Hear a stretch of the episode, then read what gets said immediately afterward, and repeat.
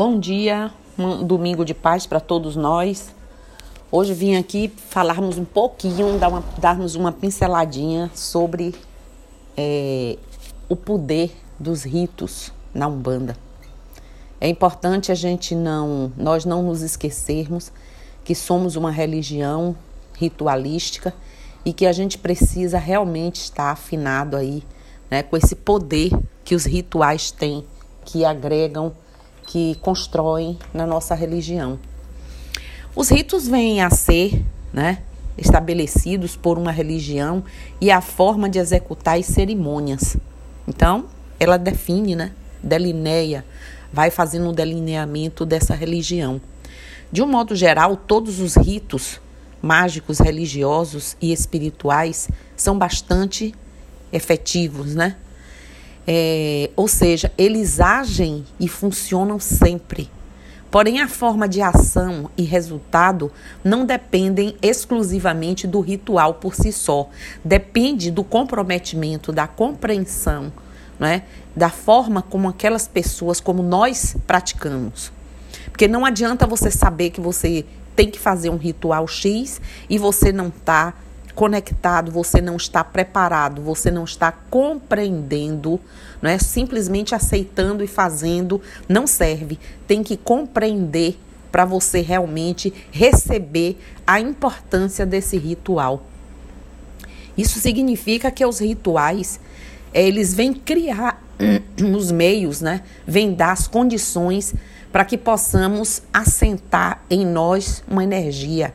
Olha a importância uma vibração adequada para que tenhamos as melhores condições possível energeticamente falando, de resolvermos aí o nosso problema, os nossos, as nossas questões do dia a dia, as extraordinárias, de buscar o que é nosso por direito. Não se esqueçam de que ninguém vai nos dar o que não nos pertence. Ninguém vai nos dar algo se nós não fizermos por onde, né? É, e que no universo nada é dado, tudo é conquistado. Né? O universo não dá, ele, a gente conquista, está tudo aí à nossa mão para a gente ir lá e conquistar.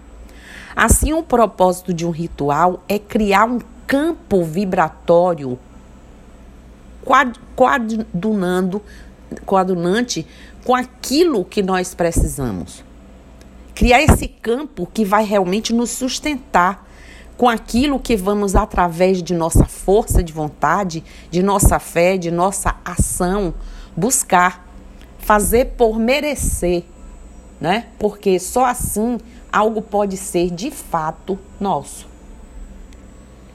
Não é verdade?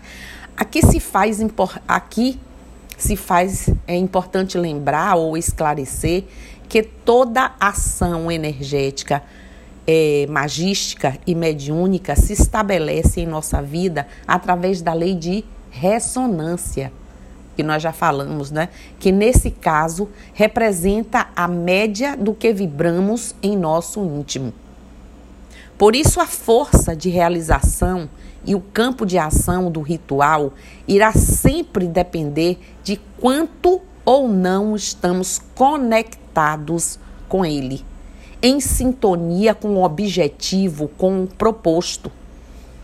Entenderam? Não é só compreender, não é só entender e fazer, é compreender e fazer com, com essa consciência, né? Eu faço um ritual, um exemplo de descarrego e de desobsessão, porém, eu não me coloco em uma posição íntima em uma postura real de mudança. Então eu realmente fiz um ritual sem o que realmente recheia, dá, dá sabor, dá cheiro, dá força, né? Que é a minha mudança, que é a minha interação, o meu conhecimento sobre isso, a vontade que eu estou sobre isso. Eu quero apenas me ver livre daquela situação incômoda e continuar minha vida com as mesmas ações que estas é, estão causando o meu problema. Isso não resolve. Nenhum ritual vai resolver. Não é isso? Claro que o ritual vai atuar? Claro que sim. mas não com a força, com a intensidade necessária, pois ele não está encontrando é, a ambiência, o ambiente né, interno é necessário para que ele poder ancorar ou se instalar. Então esse ritual vai ficar, né, buscando, esperando, tá ali a energia, mas buscando aquele algo mais nosso da mudança, da consciência e tudo que já falei. Nesse caso, ele vai realizar um descarrego e até enfraquecer as conexões que ligam o indivíduo a pessoas, espíritos obsessores, inclusive os beneficiando também. Mas como não existe uma ação real de transformação íntima, a sintonia vibratória volta a ser, volta a se estabelecer ou se fortificar e a pessoa continua com o mesmo problema. E aí diz: "Ah, fui num lugar e não resolveu. Ninguém consegue me ajudar". Não é, ninguém consegue. Você que não tem a consciência do que em todo um processo do ritual, do que se está fazendo, a gente também precisa fazer. A culpa é do ritual? Claro que não. O ritual foi eficiente, ele agiu, apenas não trouxe o resultado esperado por não ter encontrado o ambiente, né, para poder fazer ali todo o seu processo por inteiro. O ritual fez sua parte, limpou, fez tudo, não é isso? Muitas vezes não basta só o ritual, como eu disse. A Umbanda pode ter várias vertentes com práticas diversas, nomeadas de, de, de diferentes formas, como Umbanda tradicional, é, primado de Umbanda, Umbanda de nação, Umbanda mista, Umbandomblé, Umbanda esotérica, Umbanda astrológica, é, Umbanda sagrada, Umbanda da magia divina, Umbanda homolocô, Umbanda crística e por aí vai.